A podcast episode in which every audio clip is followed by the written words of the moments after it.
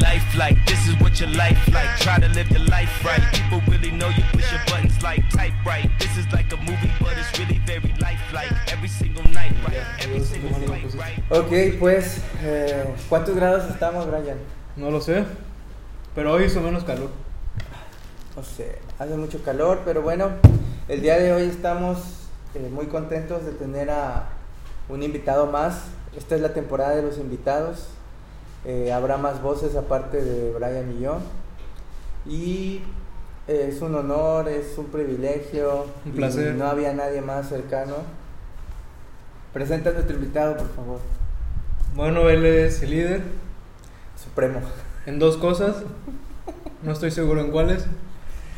Pero debe ser alguien importante. Ah, es este líder seccional, la sección norte de la región Rica, Y de hijos de ministros, ¿no? Asambleas de Dios, y líder distrital, distrito oriente de hijos de ministros es. anexos y conexos. O sí o sí. Y ¿qué más? ¿Qué otro título tiene este gran personaje? Bueno, es una persona polémica, rodeado de controversia, criticado por unos, amado por otros. Muy pocos. Un poco me odian. Con ustedes, Edrey Rodríguez. Un gusto estar aquí con ustedes. Un tremendo honor el que por fin se hayan dignado a invitarme a Yo su lo sé, podcast. yo lo sé. es que no le había llegado la tarifa. No había llegado. Por fin me llegó el depósito hace rato y acepté estar aquí. Muy bien, Así pues es. ah, tenemos un tema por el eh, que escogimos a propósito. Creo que estamos, estamos eh, tratando de dar espacios a todas las voces en este podcast. Y el- la vez pasada tuvimos a gente foránea, Así es. aunque nacieron aquí, venían de Puebla, y hablamos sobre la modernidad de la iglesia. ¿Qué es la modernidad? ¿Qué es bueno y qué malo hay en la iglesia? Y pues algunos comentarios. Así que hoy tenemos a alguien que tiene ideas eh, tal vez tal vez. un poco opuestas, diferentes, pero eh, hay que escucharlo, hay que respetarlo. Eh, Un Brian, dictador en potencia. como todo. Entonces, Edrey Rodríguez nos va a hablar de la tradición en y por, entre, debajo de la iglesia, Y, y a pesar de la iglesia. a través de la iglesia. Entonces, definamos tradición, jóvenes. ¿Qué es tradición, Brian? Y después Edrey va a rebatir todo lo que tú digas. Mm, Es algo que se lleva por demasiados años, es una práctica o, un- o prácticas que por años se han, se han hecho en un lugar, en un grupo de personas. Ok. Ah, olvidamos que es casi licenciado en Derecho. ¿No eres licenciado Casi. ya? ¿Eh? ¿Es licenciado? Es casi. ¿Por qué? Es como tú El que eres casi doctor. El gobierno todavía Ah, no sí, pero yo estoy muy lejos. Hasta que yo tenga mi cédula profesional. No, es casi licenciado en Derecho. ¿Cuál sería una, tra- tra- una definición de tradición, licenciado Rodríguez? Según la ley. Según tú, ¿qué, qué definición quieres darle a la gente que nos escucha? Pues es que hay varias. Depende el enfoque que le des, creo que hay varias definiciones que se le podrían dar a la tradición. Pues danos unas cuantas. Pero yo concuerdo en la mayor parte en lo que dice Brian, es un conjunto de actos, eventos que un- una parte de la población hace en conjunto, eso crea una tradición para ese grupo específico. Entonces, tradiciones, cosas, que la gente hace. Eh, sí, Para ti. Ah, Tradiciones, costumbres, prácticas implantadas en el subconsciente, refor- reforzadas por años y años, que hacen la vida más fácil, supongo. Muy bien, me gusta. Entonces, tu ah, enfoque psicoanalista. como siempre. Pero ahora hablemos de tradición en la iglesia. ¿Qué es la tradición en la iglesia? ¿Existe? ¿No Sí, sí existe. Danos un ejemplo. Mm, El bautismo podría ser una tradición, si no Mm. fuera considerado un sacramento. Bueno, Sí, mm, sí, ese cambió todo, porque, por ejemplo, una tradición podría ser el saludarnos de mano También. cuando acaba el servicio, ¿no? El de que salude a su hermano que está a su lado. Aunque no en todas las, las iglesias se hace, ¿no? En, En mayoría de sí. La mayoría, o sea, tal solo, tal vez algunas iglesias distintas o de otras religiones, pero por lo, por lo general los cristianos este, todo tipo de cristianos se saluda de mano al terminar el servicio, ¿no? Y Eso dice, Dios te bendiga. Dios te bendiga, ¿no? ¿Y cuánto es eso? Como los, La paz del Señor. ajá, como los católicos que la paz, la paz. Me gusta más la paz. Sí, a mí también. No, no, hay dos católicos de closet. Pero, pues, eso podría ser una tradición de la iglesia. Ok. ¿Qué otras tradiciones tenemos en la iglesia cristiana? Nuestras liturgias podrían ser una tradición. Sí, Sí, eso lo podemos de llamar nuestra liturgia. Si, si a lo que hacemos le podemos llamar liturgia, podría ser una tradición. Ok. Pero, pero cuando es liturgia ya no es tradición. ¿Cuál es la diferencia? Explícanos, Edre. La liturgia tiene sus conceptos bíblicos. Bueno. Viene de una raíz bíblica, de una, un- tiene su fundamento en la Biblia.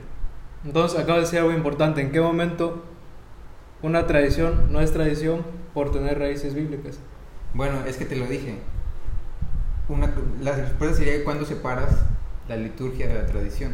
¿Mm? Lo que tiene conceptos bíblicos y lo que no tiene conceptos bíblicos y que se ha- tomó como una tradición con, por, Algo parte de, ajá, por parte de los cristianos, como les decía.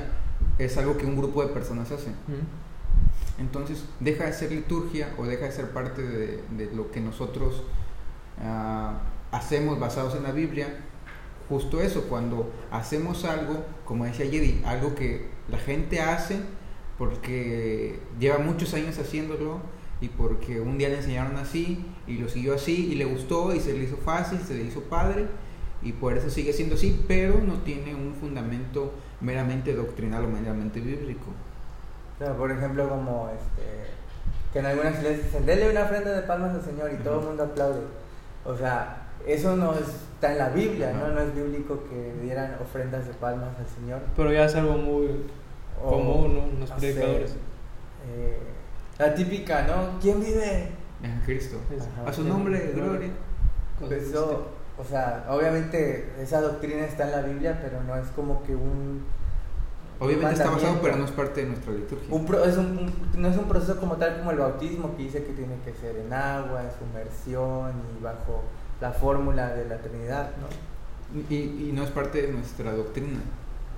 Ok. Entonces, es algo que se puede hacer que es opcional, pero que pero nada más. Todo va muy bien. Ok, creo que queda claro esa parte. Queda claro que es tradición en la iglesia. Ah, entonces yo tengo una pregunta para ti. Ah, Cuidado. si no está en la Biblia, ¿vale la pena mantenerlo? Si solo es tradición y no es liturgia, no es doctrina. Y, y yo te contestaré con otra pregunta, ¿vale quitarlo? Ah, muy buena. Es astuto. Yo diría, depende. Obviamente depende. ¿Tú qué opinas, Ryan? Igual, depende. Ok. El fin justifica los medios. Ok, pero entonces, pero ¿cuál debe ser entonces la postura? O sea, no podemos tomar una postura a priori de hay que, hay que rechazarlo o hay que mantenerlo. ¿Qué, ¿Cuáles serían los parámetros para saber si rechazas o mantienes, o fortaleces o rescatas una tradición? Mm, Creo que ya lo Edrey, en el caso de las iglesias, pues que tenga un sustento doctrinal de preferencia o que contribuya a mantener un sustento doctrinal. Yo coincido completamente con lo que ha dicho Brian.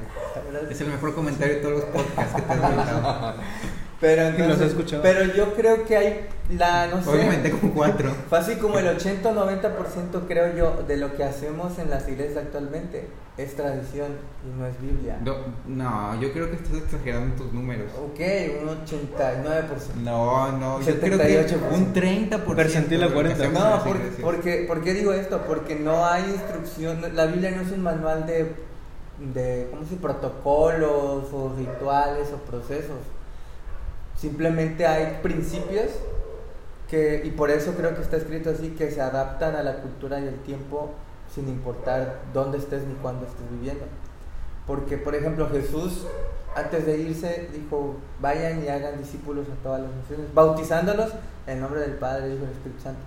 Pero cómo hacer discípulos, nunca lo especificó.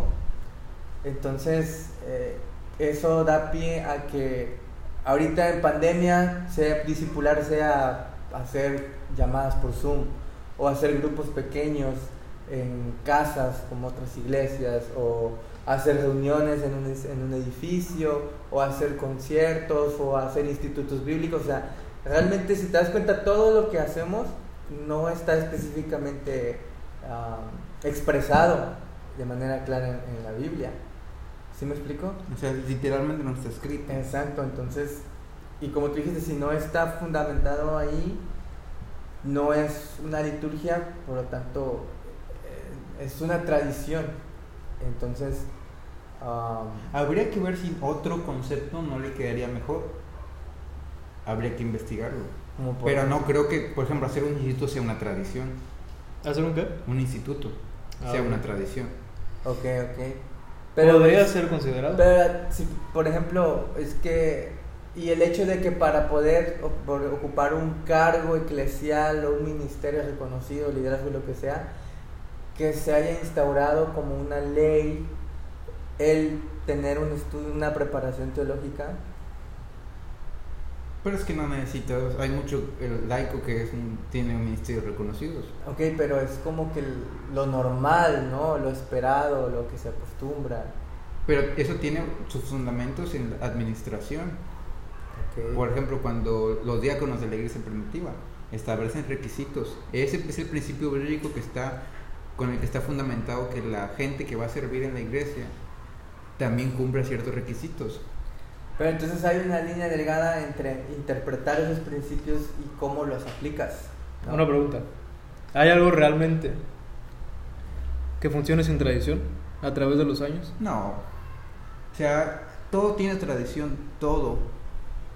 La auténtica tradición está en uno mismo. Es somos el conjunto de sí, no, somos porque al final de cuentas Somos seres de hábitos.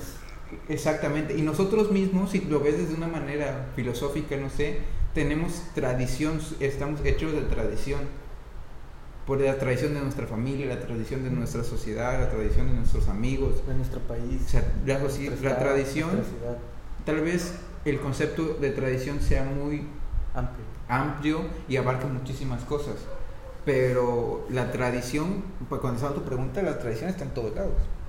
Pero, o sea, ¿crees que hay una forma, o sea, poniendo como referencia lo que decía Yedi, no, no apegarte tanto a, a las viejas costumbres, una forma de hacer funcionar, en este caso una iglesia, no apegándote a alguna tradición o no sin caer en tradiciones? Tendrías que estar cambiando de, de, de todo cada un año.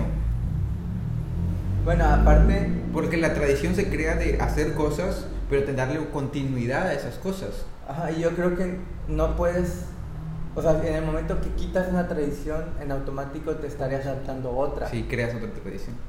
Ok. Ok. Tu tradición podría ser cambiar. Y al final de cuentas, por concepto mismo, de- es una tradición. Buen punto. Buen punto. Entonces, pregunta importante. La tradición y la iglesia, ¿cuál ha sido su relación? ¿Ha sido buena? ¿Ha sido mala? ¿La tradición ha ayudado, ha entorpecido, ha obstaculizado, ha obstaculizado, perdón, ha favorecido a la iglesia? ¿Qué opinan? Yo creo que tal vez algunos se vayan a enojar. Pues eso es lo que queremos. Para eso te trajimos, para eso te trajimos.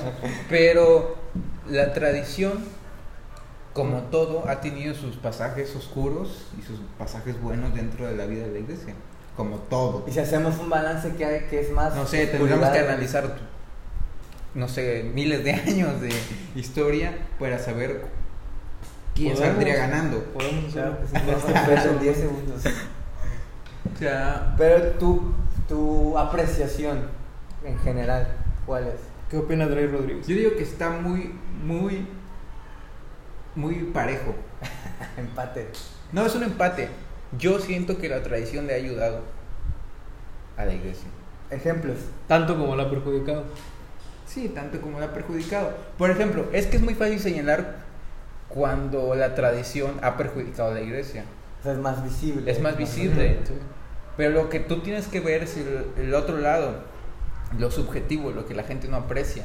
Y ver que gracias a la tradición la iglesia se ha mantenido por muchos años y ha logrado hacer un- bases fundamentales en la vida de la sociedad. Tanto es así que ahora la iglesia y ahora las religiones son base y pilares de la vida de cualquier persona en todo el mundo, gracias a la tradición.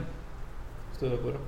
Y sí, es más fácil señalar cuando la tradición, por ejemplo, la tradición acabó con Martín Lutero, la tradición acabó con la música, Eso ah, este, la música que originalmente la hacían la iglesia y tanto la tradición cerró tanto que Mató gente. mató La gente, ¿no? Inquisición, La San- Inquisición y cosas así. Sí es más fácil señalar, pero tú tienes que ver del otro lado Las cruzadas, las cruzadas, este, las indulgencias. ¿cómo, cómo se llamaba el de las, de las cruzadas?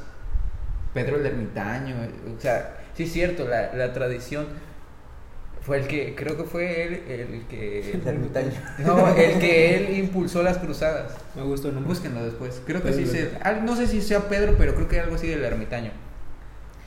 Pero Pedro la apóstol. Pedro- Semillas, semillas del Pero es eso. Y, y yo creo que no la, es muy fácil crucificar a la tradición y decir, no, por culpa de la tradición y por culpa de esto, cuando no es así. ¿Y, y qué pasa con Jesús que les reclamaba a los fariseos que eran obs- observaban las tradiciones tan aferradamente?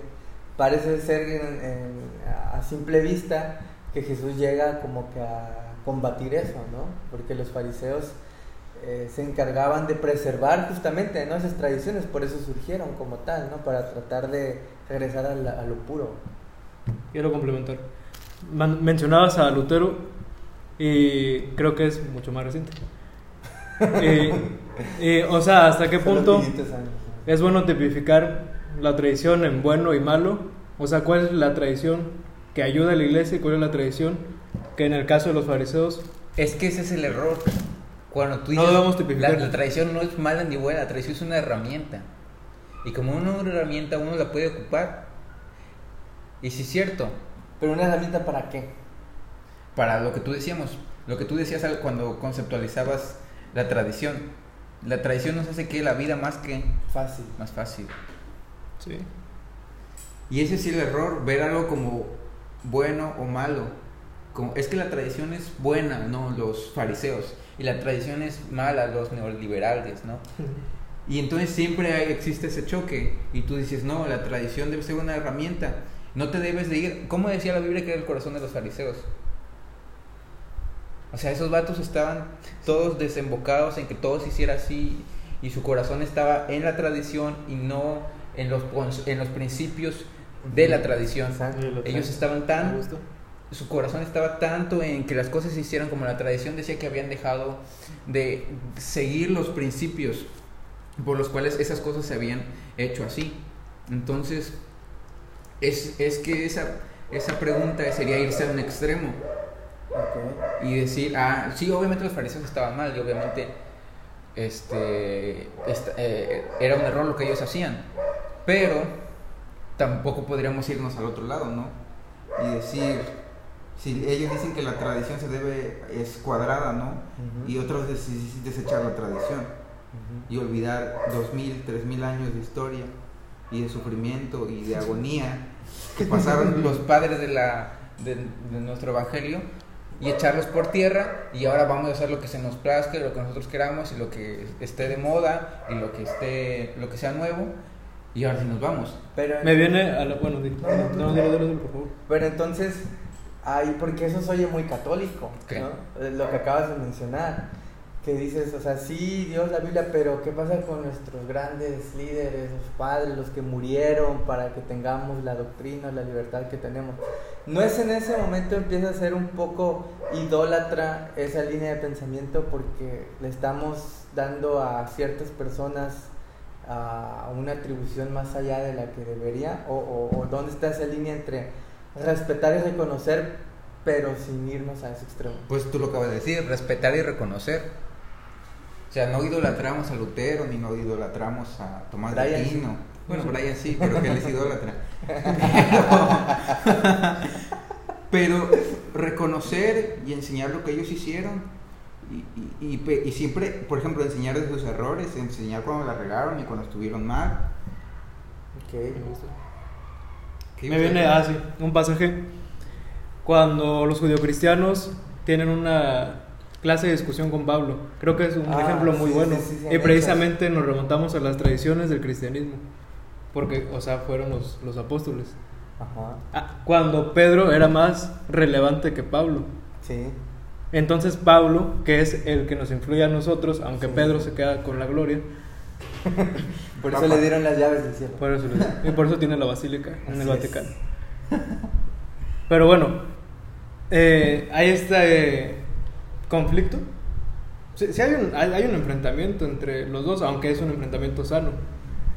Pero, entonces, ¿cómo nos puede servir el ejemplo para modular lo que estamos hablando? O sea, ¿en qué momento la traición sí? ¿O en qué momento, sabes que yo por la izquierda, tú por la derecha? ¿O, o cada quien hágalo como, como guste mientras no pierda el, el, el mensaje del cristianismo? Pues eh, lo que tú mencionas pues era la, la, gran, la primera gran controversia que tuvo que resolver la iglesia, ¿no? De, por un lado estaban los... O sea, el cristianismo nació del judaísmo, ¿no? Entonces, eh, los judíos que se convertían al cristianismo no veían una oposición entre esta doctrina de Jesús y las tradiciones o las leyes judías. Pero, ¿qué pasa cuando el cristianismo rebasa esta esfera del judaísmo y llega a los gentiles, ¿no? a los griegos, a los sirios, a los macedonios, etcétera? Que ellos no vienen con esa mentalidad judía. Entonces, hay dos tipos de judíos, ¿no? Los que dicen, no importa, porque aunque Jesús y el cristianismo viene de la ley judía, por lo tanto, tienen que convertirse al judaísmo para que puedan eh, formar parte de nosotros, ¿no? Y hay otros que dicen, pues resulta que no, porque Jesús justamente eso fue lo que vino a decir cuando debatió contra todos los fariseos. Y pues según Hechos, eh, fue un tema complicado y se reunieron los principales líderes de la iglesia en ese entonces, oraron y pues hicieron algo yo creo que muy lógico, hicieron un balance porque ni desecharon absolutamente todo la, la ley, digamos, y la tradición, y tampoco la abrazaron totalmente, sino que dijeron, vamos a decirles que hay tres cosas que no son negociables, lo de, lo de sacrificado a los ídolos, lo de comer sangre, este, y no me acuerdo cuál era la otra. Este, no comer ahogado, ¿no? Y todo lo demás de que el, el guardar el sábado y que no comer camarones y todo ese show, lo quitamos. Porque eh, creo que no sé si lo dice el pasaje o lo leí en un comentario porque decían que esas tres cosas entre los judíos era lo más escandaloso. A lo mejor podían tolerar que, que no que no guardaras el sábado, que te comieras unos chicharrones o lo que sea. Pero esas tres cosas de comer sangre, algo sacrificado a los ídolos y eso, era como que, ah, o sea, lo, lo que más les, les pegaba. Y entonces decidieron eso, ¿saben qué? Vamos a analizar qué es lo más escandaloso, eso vamos a decirles que no, y todo lo demás, pues no. Entonces, como que lo hicieron muy político, ¿no? Ceden en algunas partes, pero eh, no ceden en, en- en otra, en otras, ¿no? No sé si ahí sea el principio que debamos aplicar, o tú qué opinas de, de esa situación. Pues ese es un principio de la negociación, ¿no? Como, como Ye dice, o sea, les quitaron lo que menos les dolía, y los, pero los que en realidad si, si lo hubieran quitado hubiera sido un problema mayor, lo, lo dejaron. Y es, es un balance, yo creo que todo, o casi todo en esta vida tiene que encontrar un balance. Incluso entre, ahora que hablamos de la tradición, entre la tradición y lo nuevo, o entre la tradición y atender a la gente nueva que llega, tienes que encontrar un balance entre lo que ellos quieren y lo que tú le tienes que dar o lo que tú le tienes que decir. Sin olvidar los, los conceptos o los principios bíblicos, es que esos son inamovibles. Pero en todo lo demás es un principio tal vez de negociación, según tu, con- tu entorno, según tu, tu contexto.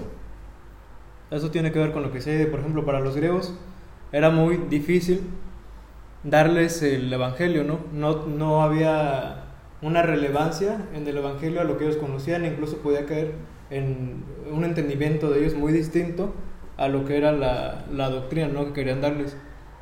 Entonces creo que aquí sí se debe ajustar un poco, no el mensaje, sino las formas, como decía Pablo, de al griego con griego y judío como judío. Que Pablo pues es un ma- fue un maestro en eso, ¿no? Fue muy bueno, por eso tuvo éxito con los gentiles. Creo que es precisamente no el, el- el equilibrio entre El que, el- que el legalismo no opaque a la gracia. Ah, Es muy buena frase. ¿eh? Sí. Que el legalismo no paque a la gracia. Yo creo que la Nadie clave más la use sin de todo Vamos a patentar. es adaptarse. La tradición, los principios que emanan de la tradición no se pueden cambiar, pero todo lo demás dentro de la tradición se puede adaptar. ¿Se puede o se debe adaptar? Es que depende de tu contexto, de tu entorno. No siempre. ¿En qué casos no? Danos un ejemplo concreto. Por ejemplo, estaba viendo el podcast de hace ocho días. Agárrense Milton y Sharon. No, ¿por qué lo subiste? ¿Eh? No, me lo pasó. Ah, Él tuvo acceso a la premier porque él sí nos, él nos patrocina Patreon.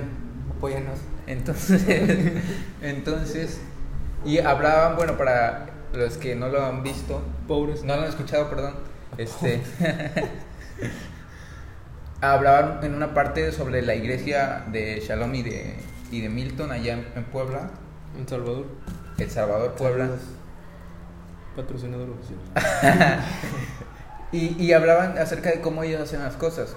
Ajá. Y yo me acuerdo, no sé si te acuerdas tú, Jedi, una, una comida que tuvimos en tu casa allá por Oh, diciembre. sí, claro. Muy buena, donde todo el mundo me atacó, Brian. Me sentí atacado por todos. Pero yo siento que me defendí. Pero después de esa, este, esa comida en la que todo el mundo me atacó, yo llegué, a- hablar de yo llegué y lo pensé bien y dije, sí es cierto. Yo El Espíritu Santo trató con cuadraba muchas de nuestras tradiciones y decía, esto se tiene que aplicar para todos lados. Éxito, lo logramos. Se acabó el podcast. Pero después Consumado entendí entendí que dependía tu contexto por ejemplo hablando del contexto de Puebla no de El Salvador sino de las iglesias de Puebla y, de la vida en Puebla y de la sociedad en Puebla Sodoma y Gomorra.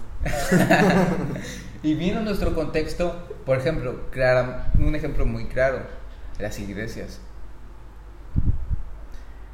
las iglesias allá son más modernas son mucho más Modernos. modernas, son más liberales en ciertos aspectos. Que Santo Dios. si tú trajeras esa modernidad A iglesias de Poza Rica, Tradicionales. no manches, Nos crucifican. te crucifican en antes de lo que digas. Génesis 1.1 ya estás afuera de la iglesia.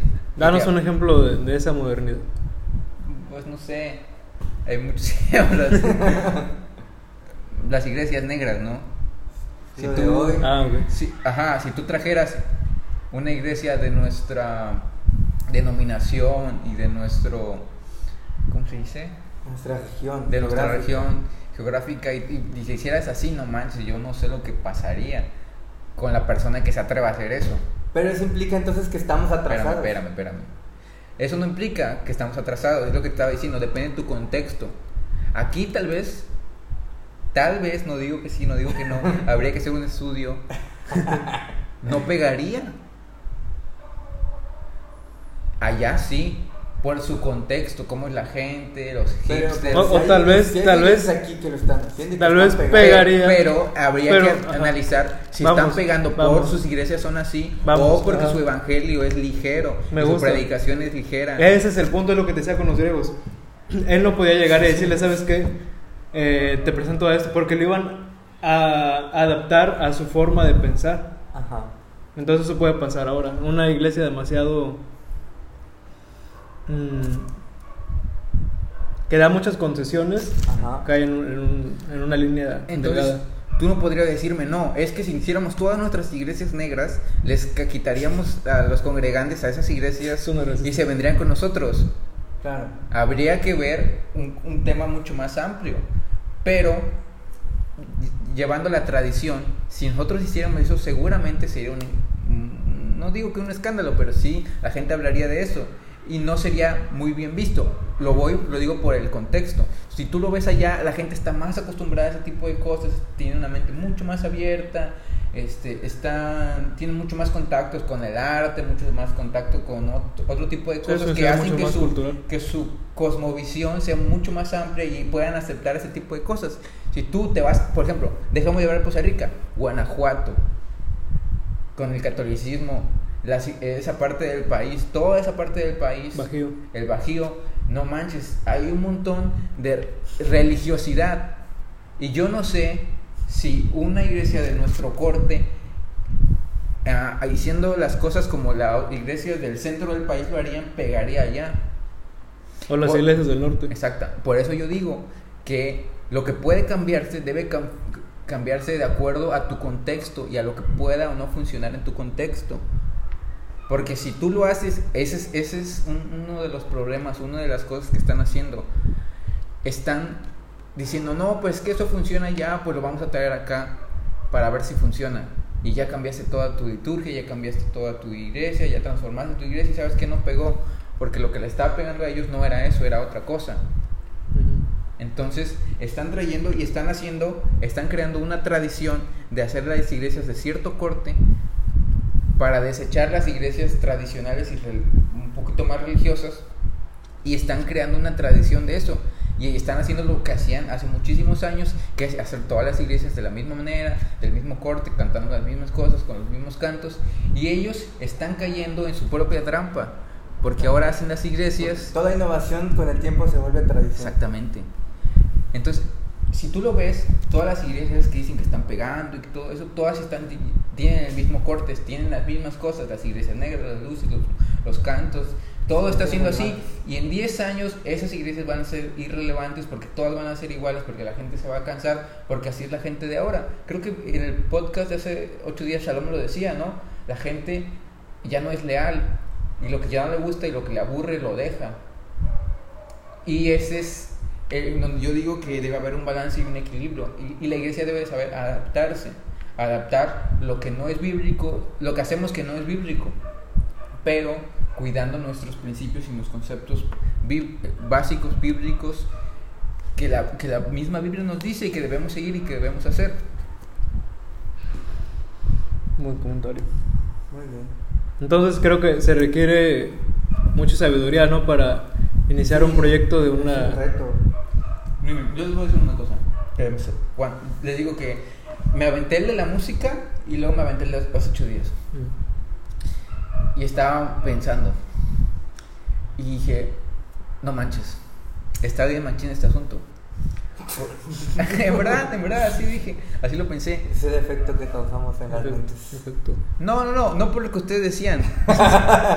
no, ya yo en, en mi, en mi cosmovisión, en mi, Córtalo, yo y mi capacidad superior. en mi intelecto, me di cuenta de que, de que va a haber un problema muy fuerte en unos años. Porque mira, Predicciones. profeta.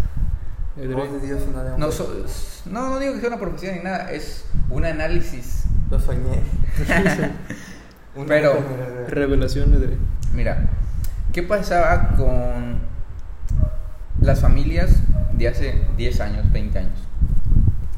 Que hacían sus. educaban a sus hijos de una manera dura y los golpeaban y eso, y que chamaco caga, que les aventaban la chancla. ¿Y qué pasó después?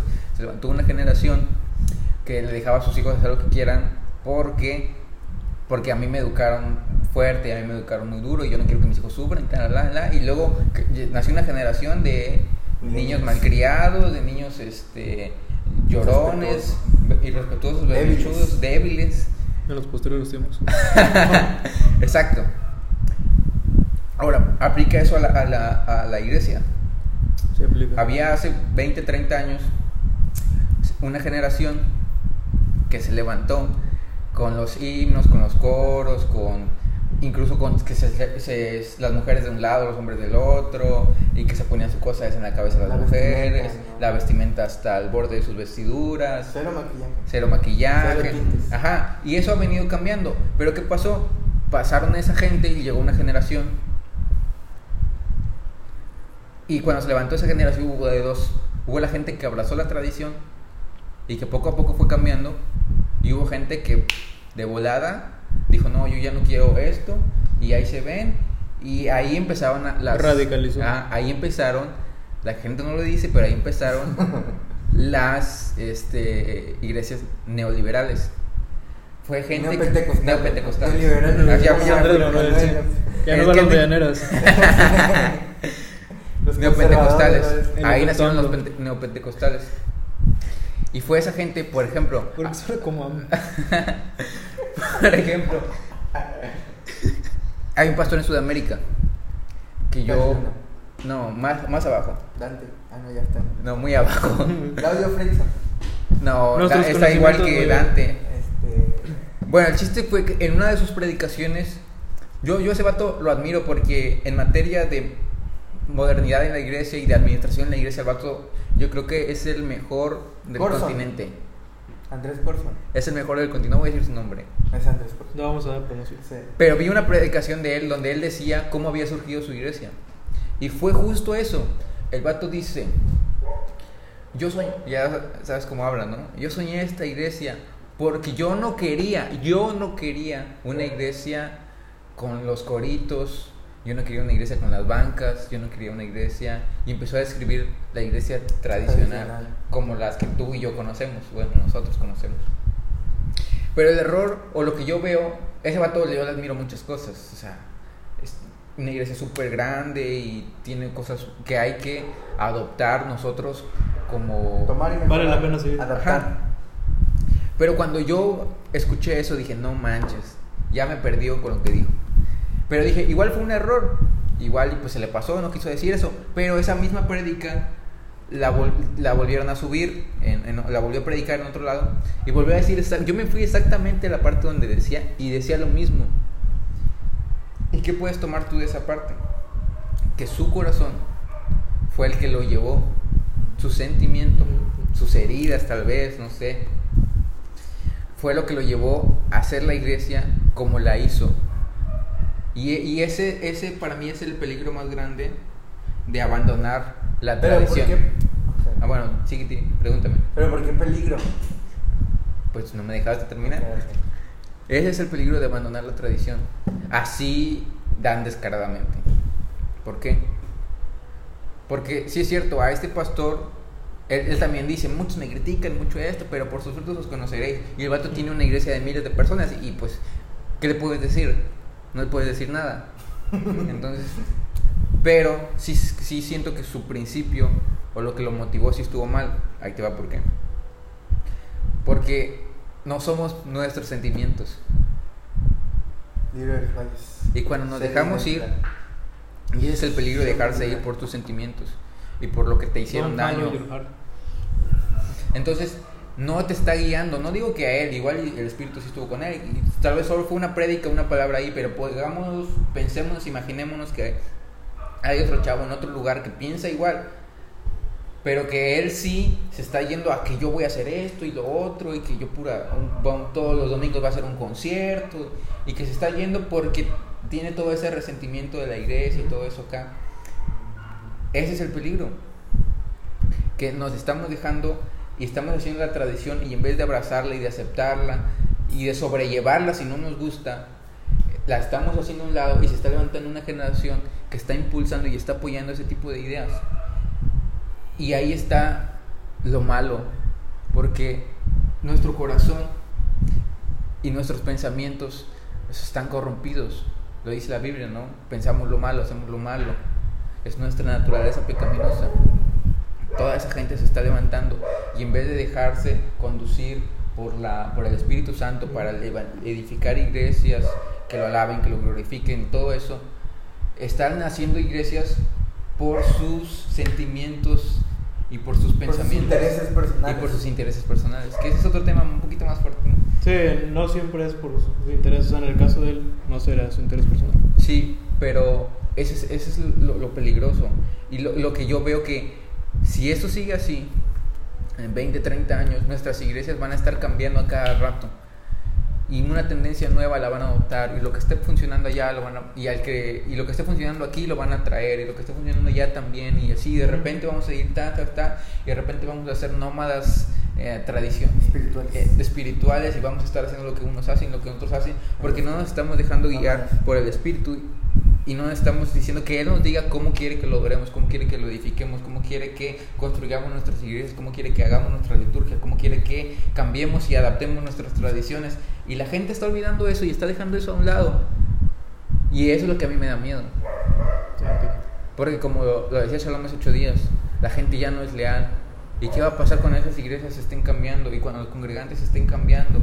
O sea, ¿qué vamos a decir? No es que era una tradición que te quedas en la iglesia. A rato vas a estar en de iglesia en iglesia porque como, como era tradición que te quedas en una iglesia y como ya no hacemos, ya no guiamos nuestras tradiciones, o como desechamos nuestras tradiciones o desechamos lo que no era bíblico, pues ahora vas a estar volando de aquí, de aquí para allá y haciendo de aquí para acá. Y eso es lo que a mí me da miedo, que la gente, que los jóvenes, que la generación que se está levantando, los líderes que se están levantando, no digo que todos, pero se están dejando llevar por eso, por ese, esas marcas de nuestro pasado. Y yo, y, y yo los entiendo, no, no inventen. Yo antes yo le dije a Jady, cuando el día que yo haga una iglesia, ¿no? Voy a hacer una catedral del Yo Espíritu. Ah, tú estabas ahí. Voy a hacer una catedral y voy a hacer eh, Se- se la basílica. Ajá. Una cosa así impresionante. Pero ya después entendí que nuestras edificaciones, nuestras iglesias, lo que hagamos, no debe llevarse por nuestros sueños, por nuestros pensamientos, por nuestras emociones, sino que debe llevarse por la, la guía del Espíritu. Y es ahí cuando yo acepto que me equivocaba y acepto que estaba mal. Y ahí se está riendo. Este podcast es histórico. Estoy llorando por. Pero sí creo que noches, no debemos dejar nuestras tradiciones y debemos adoptarlas y debemos adaptarlas. Depende de nuestro contexto y depende de nuestra necesidad. Y depende de las personas. Y depende de las personas. Porque si, nos- si las personas, si creemos que cambiar eso podría ser de bendición y de edificación para que otras personas se acerquen, para que la congregación sea edificada, entonces, ok, vale la pena el riesgo, cambiémonos, adoptémoslo. Lo que veían hace ocho días de la modernidad y de las iglesias. Si veo que ah, aquí en mi iglesia, aquí en mi ciudad, este, nuestra, nuestro índice de población no es de los 22 a los 38 años, ¿no? Yo entiendo que la mayoría de la gente en mi ciudad es joven y yo necesito darle a esas personas algo en donde ellos puedan venir, sentirse cómodos y sentirse a gusto. Pero si en mi índice de, de- edad, mi promedio de edad en mi ciudad es mucho más grande, es 40 en adelante, obviamente es, muchas de esas cosas no van a funcionar acá. Y es donde debemos adaptarnos y debemos tener un balance. También me gustó lo que decías hace ocho días de los viejitos, ¿no? De la historia que contaba Shalom, ¿no? De que sí es cierto, hay mucha modernidad y mucho eso, pero también se debe a, atender a la gente mayor y buscar la forma en la de atenderlos a ellos y de encontrar la manera de que ellos se sientan parte de la congregación, parte de la iglesia. Y eso te podrás decir, no, pues allá en Puebla pues es tradición, ¿no? Que hacerlo por en línea o cuando no se puede así. Y, y ya que ellos se vayan y que ahí ve a ver dónde encuentran iglesia y a ver quién les predica, ¿no? Pero no, debemos adaptarnos, debemos modernizarnos, pero también debemos ser incluyentes y ampliar nuestro contexto y nuestro entorno para atender a toda la gente que podamos y al mayor número que podamos. Me gusta. Sí, los dejé mudos, yo lo sé. Este, pues es como conclusión, pues es como todo, es una delgada línea y ese balance entre abrazar lo nuevo y es que como yo también les decía en el podcast pasado, ¿no? Jesús dijo, el, el es- escriba docto en el reino de los cielos es como un jefe de familia que saca de su almacén cosas nuevas y cosas viejas. Creo que ahí está la clave, ¿no? Jesús lo dijo. Pero entonces eh, es simplemente tener la humildad y sobre todo buscar la dirección de Dios para saber qué nuevo y qué viejo. Y esa sabiduría para poder balancear esos dos componentes es lo que dará el, el éxito, ¿no? De acuerdo. Y tener cuidado. Yo siempre, ya yo creo que es parte de mi oración, Cuidado. tener cuidado en no eh, usar al Espíritu Santo o no usar la espiritualidad para cubrir o para este, justificar nuestras ideas y nuestros pensamientos y nuestro, incluso nuestros sueños.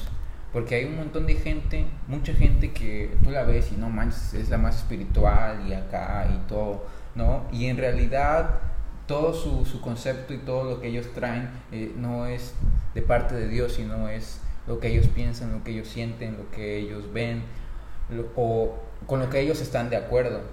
Y ese es, o sea, hay que ser muy prudentes y muy sabios y Dios nos tiene que dar mucho discernimiento para saber a quién seguir y, y si en verdad vale la pena seguirlo, vale la pena escucharlo, vale la pena bendecir su ministerio. Porque ese es el peligro de mucha gente que se ha levantado, que es de un corte este, extremista, yo lo podría decir hasta cierto punto, porque se ha levantado y, ha- y le dado a la gente lo que la gente quiere, lo que la gente este, está pidiendo. Y tú debes darle un, encontrarle un balance. negocio, ¿no? Ajá, entre lo que la tú tienes que encontrar un balance entre lo que la gente quiere y lo que tú le tienes que dar a la gente. No, más bien lo que realmente encontrar y saber de parte de Dios qué es lo que la gente necesita. Y no- porque a veces lo que necesita no es lo que quiere. Bueno, por eso lo que tú le tienes que dar a la gente, lo que tú le tienes que a la gente no siempre es lo que le gusta, sino que es lo que la gente necesita. Bueno, tú lo dijiste mejor. Pero, pero ese es el principio, encontrar ese balance.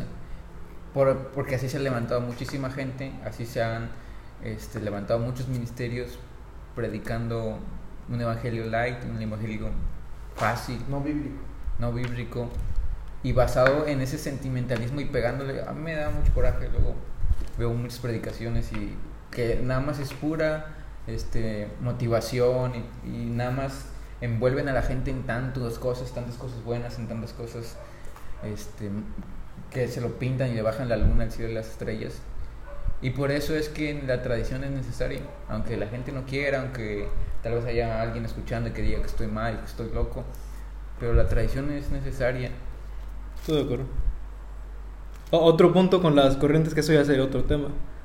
Pero también no sé si has, te has dado cuenta que sobre todo en Sudamérica hay una tendencia, eh, no tan reciente, pero de involucrar eh, un movimiento evangélico como un movimiento, un partido político. Ah, pues que hay muchos políticos que se, Bolsonaro, por ejemplo, se Brasil. proclaman de un cierto movimiento. Pues es una estrategia política, ¿no, Yedi? O sea, es... Tendríamos que traer un politólogo más bueno que yo para, para que nos explicara qué podría pasar ahí. Pero, pues es, por ejemplo, también en nuestra tradición o nuestras leyes, como decía Yedi, de nosotros como asociación está que un ministro no puede ser eh, formar parte de un partido político ni puede ser este hacer proselitismo no y digo también si lo ponemos como ejemplo esa tradición protege o, o cubre o ampara lo que está pasando en Sudamérica no ese de que yo soy este Somos mejores. pero- no digo que seamos mejores, pero sí. pero esa tradición o esa ley que está ahí, pues, pues ayuda para que esos- ese tipo de cosas no pasen. Muy bien. Pues para terminar, ah, vamos a mencionar algunas cosas nuevas y modernas en la iglesia. Tú solamente vas a decir a favor o en contra. no, pero solo a favor y en contra. ¿Sí? No, es que tengo que dar porque estoy a favor, porque en contra si no la gente me va a crucificar. No, no, no, porque ya son 48 minutos, ya No no, importa. Pero hicieron una hora la vez pasada. Hicimos una hora. Sí, aquí lo tengo. 58 minutos. No, porque queremos saber cuál es tu Ya se manera de pensar. Y, y van a poder seguir a Dre en Twitter. ¿Cuál es su Twitter? Donde va a poner. Pero eso va al final. Por eso, pero. Entonces, ¿estás listo? Bueno, a ver, sí. Pero yo voy a decir por qué.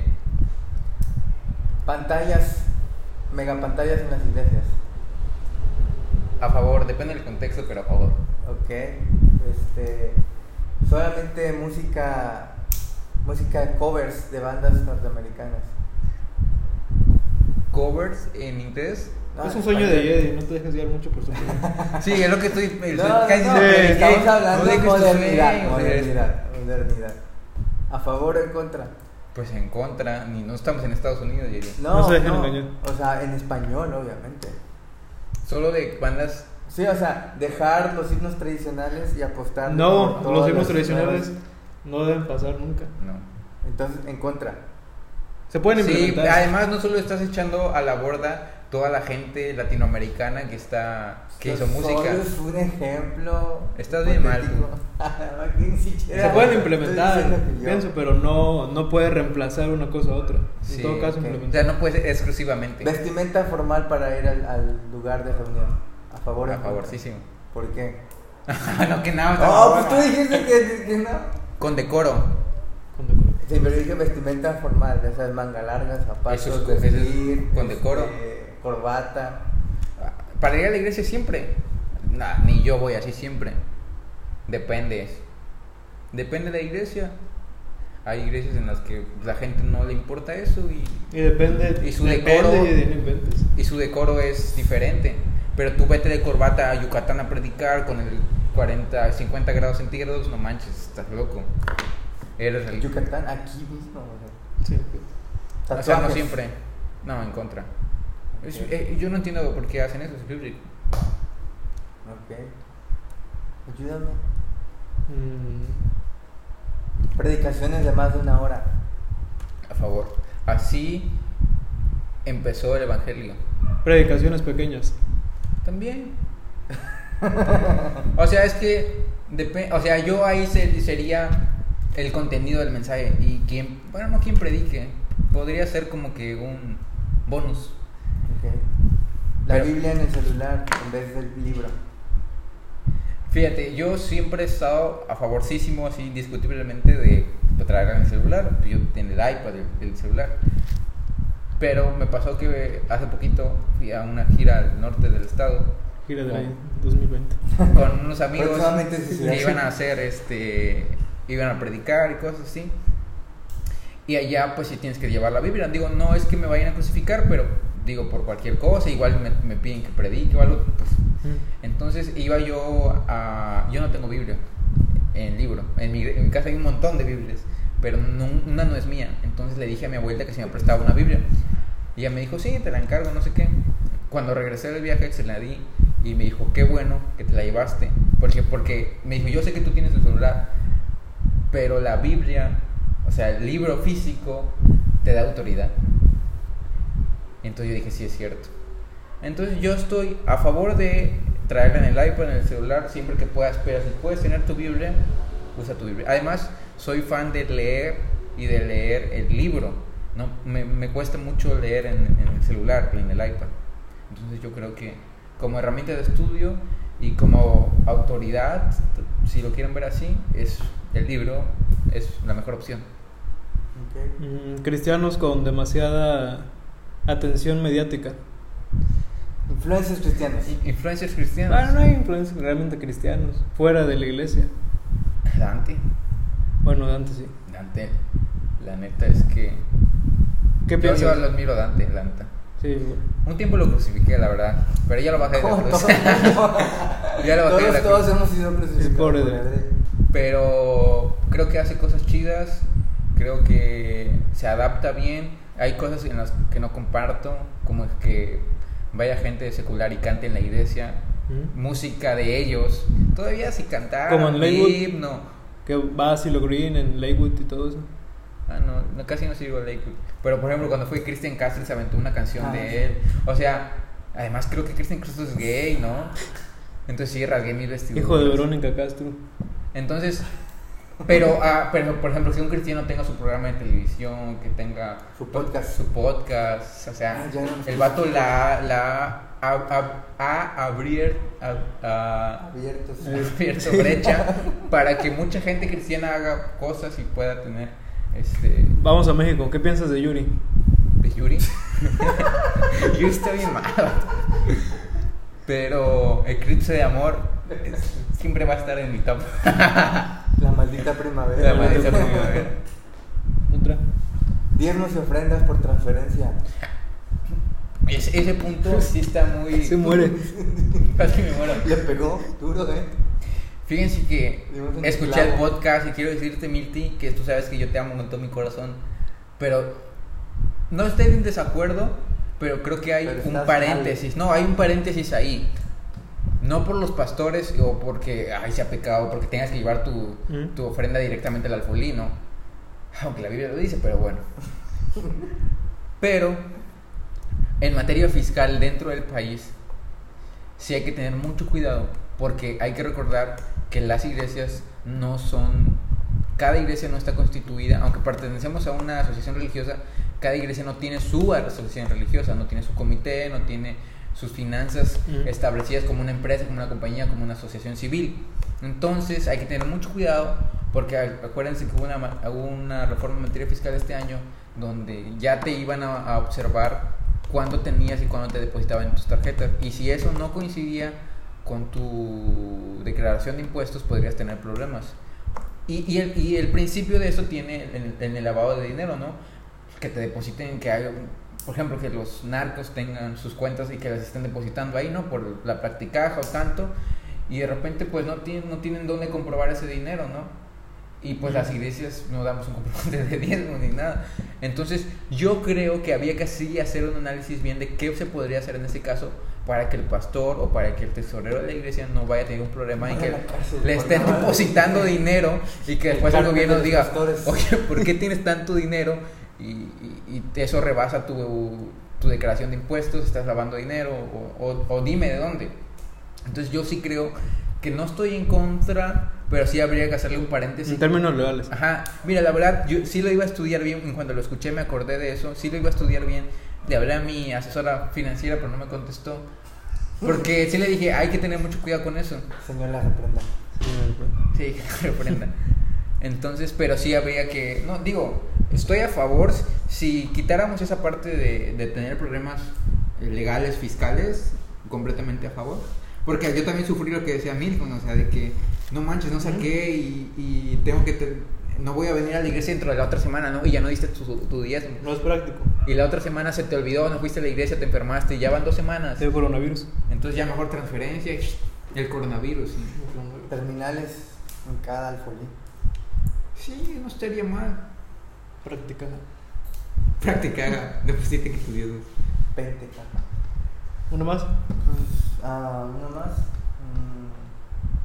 Mm, presencia en redes sociales de las iglesias. A favor. Sí. Siempre y cuando lo hagan bien. Porque hay cada cosa. Diario de los Valles. Sí. Pero la de jóvenes. Porque las otras no existen. No, porque la otra. Se salva. Yo no me voy contra mi pastora. Pastora, si está escuchando esto, yo la amo. Yo también. Pero, o sea, yo siento que en nuestra actualidad cualquiera puede tener acceso a un curso o, o aprender en YouTube cómo diseñar o cómo hacer una imagen Que sea, pues, que esté bien hecha, ¿no? Entonces sí creo que, o sea, si lo vas a hacer, hazlo bien, ¿no? Muy bien. Aquí hay un paréntesis que quiero hacer. ¿Cómo te parece? Ya, pero lo cierro, los vuelvo a abrir. Es el chiste de los. Corchetes. Eh, lo que platicamos y todo eso de eh, adaptarse y hacer un balance aplica en todo, incluso en la ropa. Porque ahorita ya nada más no vi que No no, viene soltarla toda de lo de la ropa. Pero, por ejemplo, si la, iglesia- la Biblia dice vestir con decoro, y yo entiendo que el decoro podría ser hasta cierto punto subjetivo. Sí.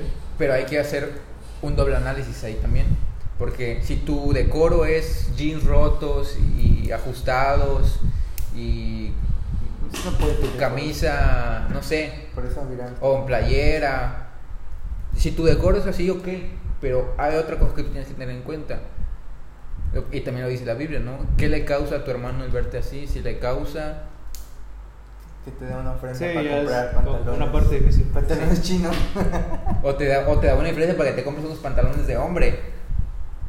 ¿Qué le decimos a Virán? Pero no entiende. no sé, pero entonces Pantalones chinos. si tú me dices y eso pues también va aparte de lo que habíamos de, de cómo creció el- la gente dentro de las iglesias. Si tú me dices, no, es que mi decoro es así y que yo siempre he sido, pero si tú me dices, no, es que a mí me obligaban a ir así, yo ahora que ya estoy grande, que hice mi iglesia, yo me he visto como yo quiera, ahí otra vez estamos. Bu- Bueno, es que incluso, o sea, nuestra sociedad, no solo cristiana, o sea, esa ropa no está vista como un decoro. Exactamente. Entonces, Todo que parezca reggaetonero. Exactamente, entonces yo no le veo por dónde. Entonces esos, esos eh, pastores que traen sus jeans rotos y bien pegaditos, que la verdad, no sé. No quiero atacarlos. Sí, no. Tenía uno pensado que iba a decir su nombre, No, no. pero porque es mi amigo, pero no lo voy a decir. Pero no, yo no le veo por dónde. Entonces, pues ahí cada quien es. Cierro paréntesis. Sí, por favor. Cierra jeans. Ya está. bien. Concluye este episodio, amigo. Pues fue un honor tenerte en nuestro podcast en este episodio. Creo que tu, opin- tu opinión fue muy acertada en la mayoría de los casos. En, todo. en la mayoría de los casos. ¿Algo más? Los dejamos con eh, Rodríguez, el artista. El artista. ¿Dónde podemos seguir a Drey Rodríguez? Apóstol ¿Dónde podemos llenarnos más De tu sabiduría. de tus doctrinas? de mis historias de Instagram. Ah, eh, Edrey-RDZ en Instagram, en Twitter y Edrey Rodríguez en Facebook. Pero no los voy a aceptar, la verdad. Ahí los tienen. no, no es cierto, sí, ahí. Ahí los tienen. Y pues es todo. ¿Algún mensaje para, para nuestros seguidores? Que son muchos. Que. Son dos. Uno de Francia, ¿eh? Uno de Francia. Ah, sí, vi que hace ocho días mandaron Sí. saludos a medio. Salud. Es que hay alguien de Francia, según eso. Las estadísticas también. Pues creo que parte de el adaptarse y la modernidad y de cambiar los medios de predicación y de llevar el mensaje, ¿no? Es, es esto y pues a mí me dio mucho gusto cuando Jedi me dijo que lo iba a hacer. No le creí, la verdad, así como es Jedi. Pero cuando ya me dijo que estabas poca que estabas tú incluido en el proyecto, pues ya Le dio credibilidad, Tú lo, no, sé. tú lo vas a presionar para que sí se haga. Entonces dije, ya, si solo Jedi lo hubiera hecho, no creo que hubiera dado hubiera nacido este proyecto. No crean nada, amigos. Pero Créanlo todo. pues hay que seguir echándole ganas, seguir esforzándonos y síganos escuchando, la neta está bien chido y me divierto y me edifico cuando escucho este podcast, aunque solo lo he escuchado hoy. Hay otro billete. No lo dale. Así que Sigue pues nada. Un saludo a Milton que nos escucha todas las noches. Y a Shalom. Bueno, y cerramos con un, un outro musical. Enchanté. Iba a cantar un himno número 362. no, sí, sí debería tocar algo. Al menos tócalo. No, pecador ven al dulce Jesús. Un pequeño, sí. no es cierto, ya corto. De la llaga podrida. Ah, la llaga clásico.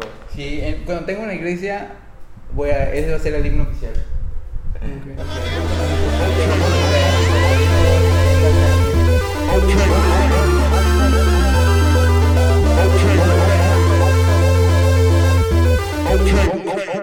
Oh, okay. okay. okay.